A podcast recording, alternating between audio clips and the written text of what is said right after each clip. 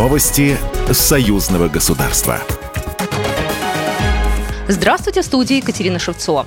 Товарооборот союзного государства в этом году планируется увеличить минимум на 6,5%. Об этом в Минске на встрече группы высокого уровня Совета министров союзного государства заявил посол Беларуси в России Дмитрий Крутой.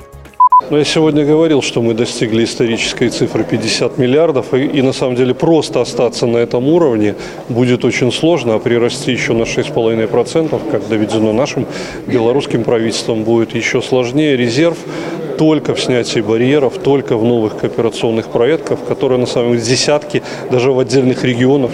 Это первая очная встреча группы высокого уровня Совета министров союзного государства за четыре года. Часть вопросов носила стратегический характер, они касались государственных закупок, импортозамещения, промышленного сотрудничества, часть была посвящена социальному, спортивному и культурному блоку. Работая вместе, наши страны устраняют барьеру между экономиками. В том числе и об этом говорил Алексей Верчук, заместитель председателя правительства Российской Федерации.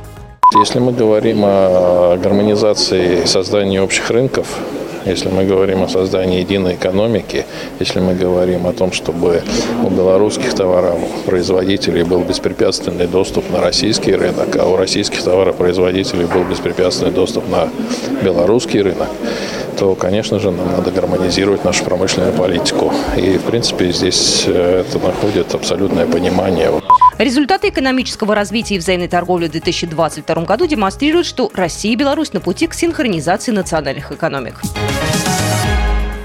Негативные прогнозы снижения ВВП двух стран не оправдались, в том числе благодаря принятым правительствами антисанкционным мерам.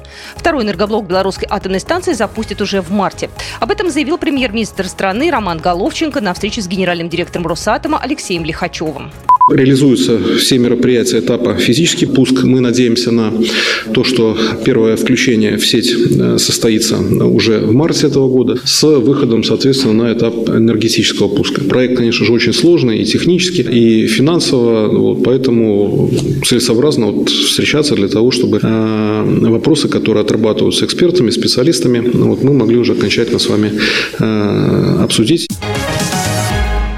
Проект союзного ОСАГО направят на рассмотрение в Совет парламентского собрания. В Минске прошло заседание комиссии парламентского собрания по законодательству и регламенту. Участники заседания рассмотрели замечания и предложения, поступившие в ходе согласования проекта модельного законодательного акта о системе обязательного страхования гражданской ответственности владельцев транспортных средств союзного государства. Программа произведена по заказу телерадиовещательной организации союзного государства.